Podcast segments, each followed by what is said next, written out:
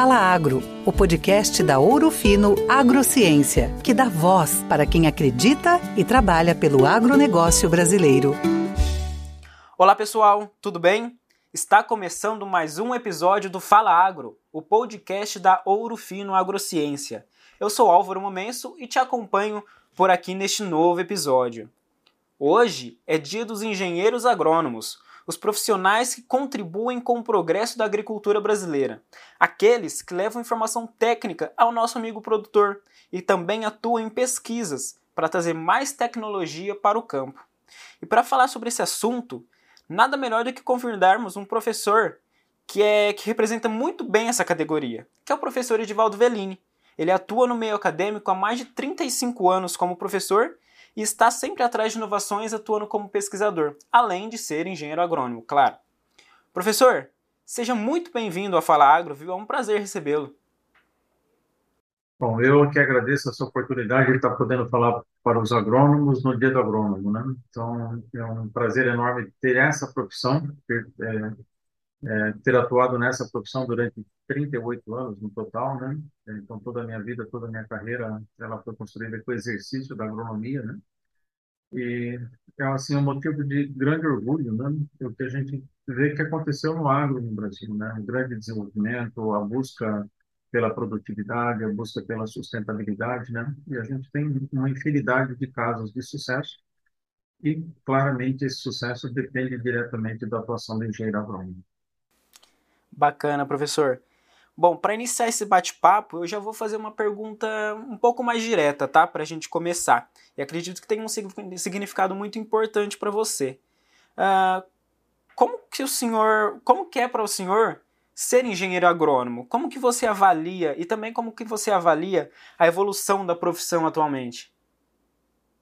Olha, não é fácil ser agrônomo, hein? O, o agro ele é dinâmico, o agro não para e se reinventa completamente a cada 15 ou 20 anos no Brasil. Então, para você ter uma ideia, a biotecnologia ela chegou no Brasil em 2005, 2006, com a nova lei de, de, de, que regula a biotecnologia no Brasil, né? E hoje nós trabalhamos com biotecnologia em mais de 90% das áreas plantadas com soja, milho ou algodão, né?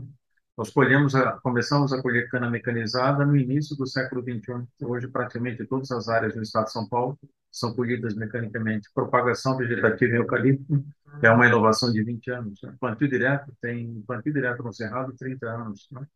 A segunda safra, né, que a gente sonhava com a segunda safra no início dos anos 90, ela virou realidade nos anos 2000 e hoje a gente não encontra praticamente nenhuma área de cultivo de soja no verão que não tenha milho como segunda cultura, né? Que era antigamente safrinha, hoje dois terços da produção de milho vem dessa segunda safra, né?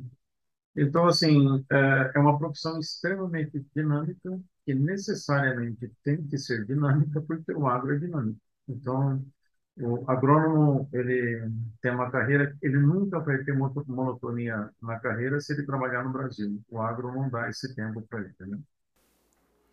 Bacana, professor. E como que o senhor vê a importância do engenheiro agrônomo para o progresso da agricultura brasileira?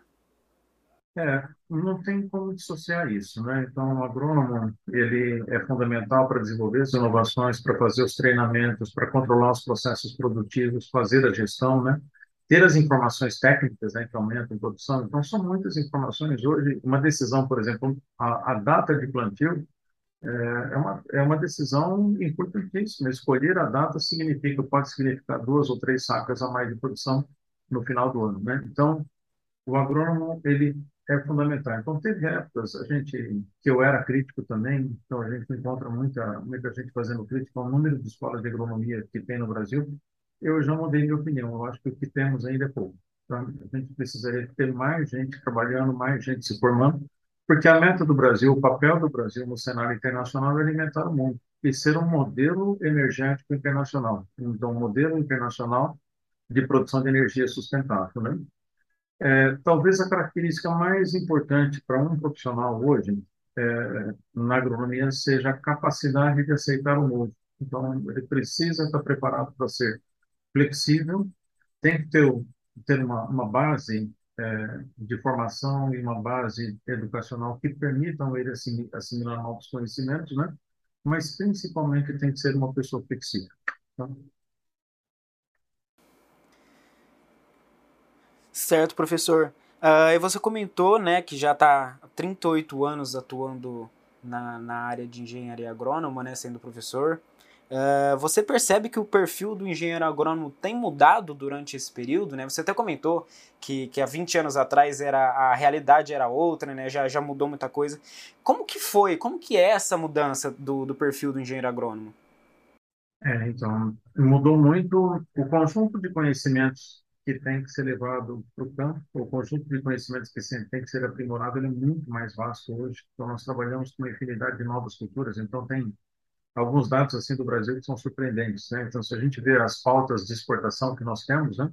pouca gente sabe, mas o Brasil exporta mais tabaco do que suco de laranja. Né?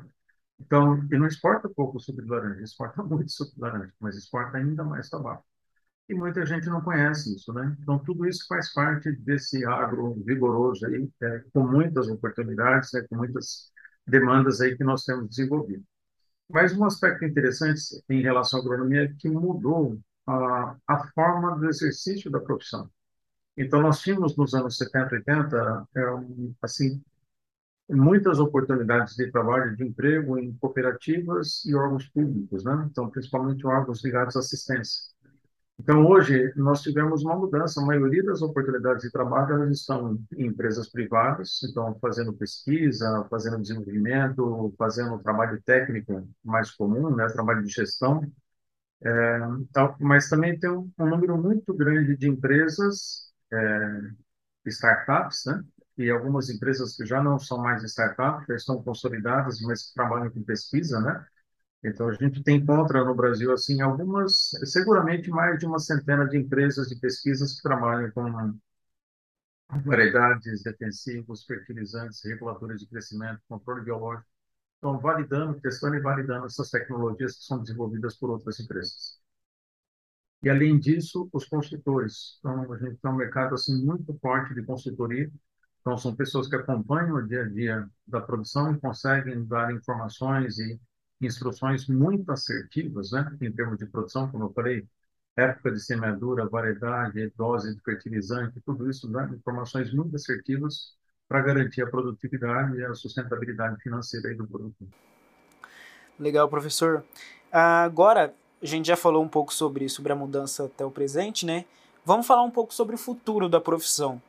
O que, que os engenheiros devem enfrentar no campo para os próximos anos? O que, que o mercado tem buscado desses profissionais e que buscará no futuro? Qual é a sua visão?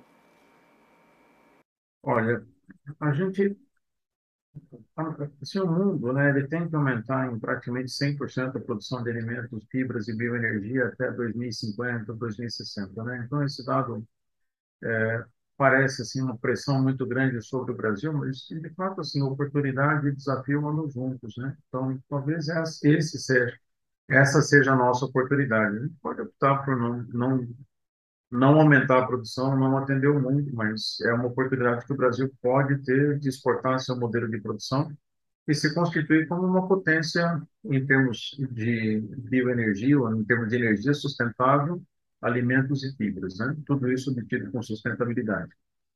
Então, a, a, o que eu diria para os agrônomos, né? É, todos a maioria vai trabalhar em bases internacionais. Então, seguramente o Brasil vai exportar nossos nossos modelos de, de, de produção serão exportados pelo menos para o mundo tropical. Então, eu não tenho dúvida disso, né? Então, é necessário que as pessoas aprendam a trabalhar em rede e a trabalhar em ambientes internacionais. Flexibilidade para aceitar o novo, porque as inovações radicais, que são inovações que vêm de fora, principalmente, elas têm um caráter de imprevisibilidade muito grande. Algumas vezes, uma nova inovação em é, genética molecular, uma nova inovação em controle biológico, ou eletrônica, ou gestão. Então, a gente não consegue saber exatamente quais vão ser essas inovações disruptivas. Né? Então, o agrônomo ele precisa estar preparado, precisa ter uma base de conhecimento né, é, que faça, ou que permita ele observar essa oportunidade não como um problema, mas como uma oportunidade para ele continuar aprendendo, continuar sendo útil e utilizando essa tecnologia da melhor maneira possível. Show de bola, né, professor? Até recentemente, eu e você, a gente esteve juntos num, num evento A gente viu que o Brasil vai ser responsável por produzir cerca de 40% da, da produção mundial de alimentos até 2026, 2027, né? E a, e a função do, do engenheiro agrônomo, sem dúvida, vai, vai ser essencial, né? Para que a gente chegue até essa, atingir essa meta, né, professor? É, a população mundial vai aumentar, a população do mundo está aumentando de tamanho também. Essa nova geração, que é a sua geração, né? É, cresceu e come muito, né? Então a gente deve aumentar a ingestão de calorias, de produtos lácteos, de carne, em pelo menos 10 a 15% por indivíduo até 2050. Então, além do crescimento da população, tem o, o, o aumento do consumo por unidade também. Tá? Então, a gente tem que estar preparado para isso também. Ah, agora, existem algumas palavras assim de ordem que elas são fundamentais, a gente não pode esquecer nunca disso. Então, hoje, gestão da qualidade, gestão da inovação e logística inovação, são quatro pontos que eles não podem ser esquecidos. Então, hoje, não dá para pensar em produção agrícola, pecuária sem logística. A, a, a inovação, ela tem como principal objetivo sustentabilidade. E a sustentabilidade é o atributo de qualidade com percepção mais importante pela maioria dos mercados. Então, não tem como dissociar isso. Lastimavelmente, eu preciso constatar e dizer para você que a maioria dos cursos de agronomia não tem disciplinas de gestão da inovação, gestão da qualidade, logística e sustentabilidade. Tá? Então, eu acho é, que é, são conceitos muito importantes, né? E fica aí a dica, né? Eu acho que tem muitos agrônomos que vão estar assistindo, que são coordenadores de cursos, que são diretores de faculdades, né? Incorporem isso, né? Eu acho que esses conceitos, a tendência é que a renda agrícola ela seja muito mais desenvolvida em logística, qualidade e inovação do que produção nos próximos anos. Né? Então, fazer com que o agrônomo seja competente também nisso, não só como gestor da produção em si. Exatamente, professor. Agora falando um pouco sobre a área de pesquisa, né, que o senhor atua mais, mais fortemente hoje. Como que o senhor vê o papel do engenheiro agrônomo no desenvolvimento acadêmico, né, de pesquisas, estudos, para levar as inovações realizadas no laboratório até o campo? É, o que, nós, o que eu costumo utilizar como o bem mais valioso que um profissional tem é, é o conhecimento original. É aquele conhecimento que ele tem e ninguém mais tem. Então, isso, isso vale ouro hoje nos dias atuais. Né? É, qual é o conhecimento original que o Brasil tem e que nossos competidores é, na produção agrícola não têm? O resultado da nossa pesquisa. Né? Então, essa pesquisa, principalmente a pesquisa que, de algum modo, a gente consegue manter propriedade sobre essa informação, sobre essas tecnologias. Né? E o Brasil ele tem um histórico muito forte de instituições de pesquisa que fizeram, tiveram um trabalho fantástico né, é, no desenvolvimento das tecnologias todas que nós usamos hoje. Então, citar alguns exemplos: Instituto Biológico, tá? Instituto Agronômico de Campinas, IAPAR, EPAMIG. Né? Agora nós temos a Embrapa. Então, a Embrapa ela tem uma dimensão muito maior, mas ela reúne, ela consegue é, reunir todo o sucesso que esses institutos tiveram no passado. Então, o Instituto Agronômico, a mão do Instituto Agronômico está presente até hoje no melhoramento de café, melhoramento de cana, né? toda a base genética, algodão, né? feijão, então, toda a base genética que nós temos, de algum modo, vem lá do IAC nos anos 60, anos 70. Né? Então, assim, isso tudo produziu o nosso conhecimento original, que são variedades únicas, recomendações únicas, que o Brasil consegue utilizar e, conseguir, e consegue construir vantagem competitiva com esse conhecimento original. Então, assim, se existe alguma coisa que vale a pena no mundo hoje, é investir em pesquisa e ciência. Né? E se existe alguma coisa que vale a pena investir no Brasil, é pesquisa e ciência agronômica. Show de bola, professor. Uh, agora, queria que o senhor comentasse um pouco uh, qual a sua visão sobre a importância do agro brasileiro para o mundo, né? O Brasil que, o agro brasileiro, né, que alimenta o mundo, que produz energia. Como que o senhor vê essa importância do, do agro brasileiro para o mundo como um todo? O, o agro é importante, o agro brasileiro é importante para o mundo e o agro é importante para o Brasil, né? Eu vou até fazer uma correção, talvez eu tenha sido injusto com outras áreas dentro do agro, como a zootecnia, como a, a engenharia florestal, né? Mas é o dieta agrônomo, né? É desse que nós estamos falando, né? Mas o Brasil é um país com sucesso absoluto na produção florestal, então, que se refere à produção de fibras ligada à produção florestal, e na produção, é, produção animal, né? Então, a gente realmente tem bastante sucesso nisso também. Então, o sucesso, por exemplo, do Brasil em produção e exportação de carnes é comparável com o sucesso que nós tivemos em termos de produção de soja, produção de cana, produção florestal, né? Mas o, o Brasil, o Brasil agro, considerando todas essas vertentes, eu vou chamar de agro todo esse conjunto, né? Ele é muito grande, então a gente produz aí mais ou menos 20%, de 20 a 30% do PIB, ao redor de um terço dos empregos, né? É, mas o Brasil agro ele tem um papel fundamental que é a geração de superávit. Então, se a gente comparar o superávit comercial do agro de 2006 até 2021, dá um pouco mais de um trilhão de dólares. Né? Então, é o grande produtor de reserva cambial, dá sustentabilidade econômica para o Brasil, né? Então, e os demais setores são deficitários. Então, desse um tri que o agro deu de superávit, os demais setores deram quase 700 de déficit, né? Então, se isso é relevante ou não, tente ficar um ano da sua vida gastando mais do que você ganha, tá? Vamos ver se você consegue sobreviver por um ano, né? Então, esse é um, é um dos papéis do agro. Mas um papel que a gente sempre deixa de lado, que a gente sempre discute muito a produção de alimentos, mas a gente produz alimentos, fibras e bioenergia. A média mundial, em termos de uso de, de, de fontes renováveis de energia, é 14%. Os países desenvolvidos, só 11%. O Brasil é 46%. Tá? Sendo que desses 46%, 32% são biomassas. Então, biomassa de cana, 18%, aí entra biodiesel, tudo mais. Mas tem uma segunda biomassa importantíssima. Eucalipto responde por 12%. Então, existe um número muito grande de padarias, de é, caldeiras acionadas com madeira, né? Então, quando a gente subtrai dos 46% do Brasil os 32% de biomassa, o Brasil é igual a todo mundo. Então, por isso que eu disse que o Brasil tem tudo para ser um modelo para o mundo todo, em termos de produção de alimentos, fibras e principalmente bioenergia em bases sustentáveis em países tropicais. Bacana, professor, e ainda mais se levar em consideração que temos aí uma perspectiva de 312 milhões de toneladas na safra de grãos, né, um novo recorde aí. É muito bom a gente uh, poder falar sobre a importância do agro, né? É, a nossa produção de grãos ela tava, estava estagnada em 130 milhões de toneladas até 2005, 2006. O grande avanço da nossa produção é, ele resulta da introdução da biotecnologia. Então, após a entrada da biotecnologia, né, nós temos tido um aumento da ordem de 6,5% por ano da produção é, de, de, grãos. Né?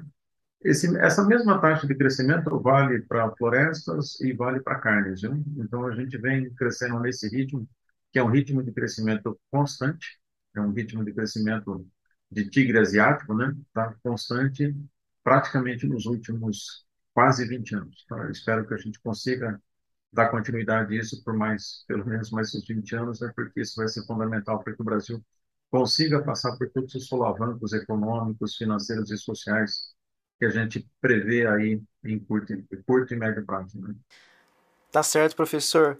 Ah, bom, a gente já está chegando quase no, no fim do nosso bate-papo aqui.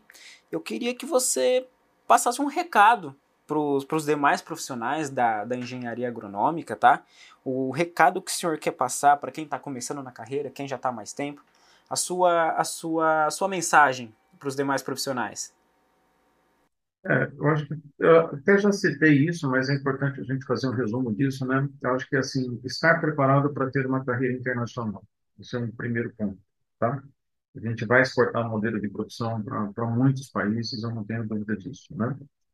É, aceitar o novo, então de desenvolver aqueles quatro conceitos que eu citei para você, que é, é cinco, na verdade, né? Gestão, inovação, qualidade, logística, sustentabilidade, né? Então, hoje a gente fala de gestão, não é só gestão dos meios de produção, mas gestão da qualidade, gestão da inovação também. Então, são cinco conceitos indispensáveis, né, que a gente precisa ter bem desenvolvidos, né? Mas eu terminaria, né, é, com uma recomendação que eu dou para todos os meus alunos: não parem de aprender, tá? E uma recomendação que eu dou para as minhas filhas: Eu tenho duas filhas, uma de 21 e uma de 28 anos. Né? Nunca parem de pensar. Tá? Esse é o fundamental. Se a gente não para de pensar e usa todo o nosso conhecimento, nossa inteligência, 99% dos problemas estão resolvidos. Show de bola, professor. Uh, agora a gente já está chegando no final deste bate-papo. Eu queria agradecer o professor Velini por, por ter cedido esse, esse tempinho aqui para conversar com a gente. Uh, e também aproveito para parabenizar o professor, que é engenheiro agrônomo, né? Tá, tá comemorando esse dia aí com todos os demais profissionais. E também parabenizar novamente, que aqui daqui três dias, dia 15, também é dia do professor. Parabenizar o professor Velino por isso também. Uh, e mais uma vez agradecer por sua participação, professor.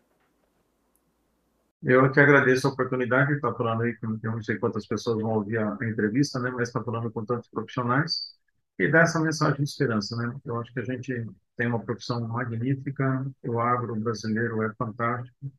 Eu não consigo, se a gente não tiver nada que nos impeça de trabalhar, eu não, não vejo como não ter um futuro brilhante para todos nós. Tá falado, professor, tá passado o recado. Uh, pessoal, agradeço a vocês também que nos acompanharam durante todo esse episódio do podcast, esse podcast especial para o Dia do Engenheiro Agrônomo. Eu aproveito para lembrar que o Fala Agro está disponível nas principais plataformas de áudio, viu? Spotify, Google Podcast, Deezer e também no nosso site. É só digitar ourofinoagro.com.br barra canal traço digital. E sempre trazemos novos episódios por lá, sempre fica atento que a gente sempre está lançando um novo conteúdo, viu? Uh, um forte abraço e até a próxima. Minha origem é aqui e desse solo sei do desafio de fortalecer a cada novo dia a agricultura do Brasil. Jornada, o respeito à nossa missão. Na parceria com o produtor, com tecnologia e inovação. Pode confiar, a Ouro Fino é confiança e parceria segura. Vem com a Ouro Fino, reimaginar a nossa agricultura. Ouro Fino Agrociência, reimaginando a agricultura brasileira.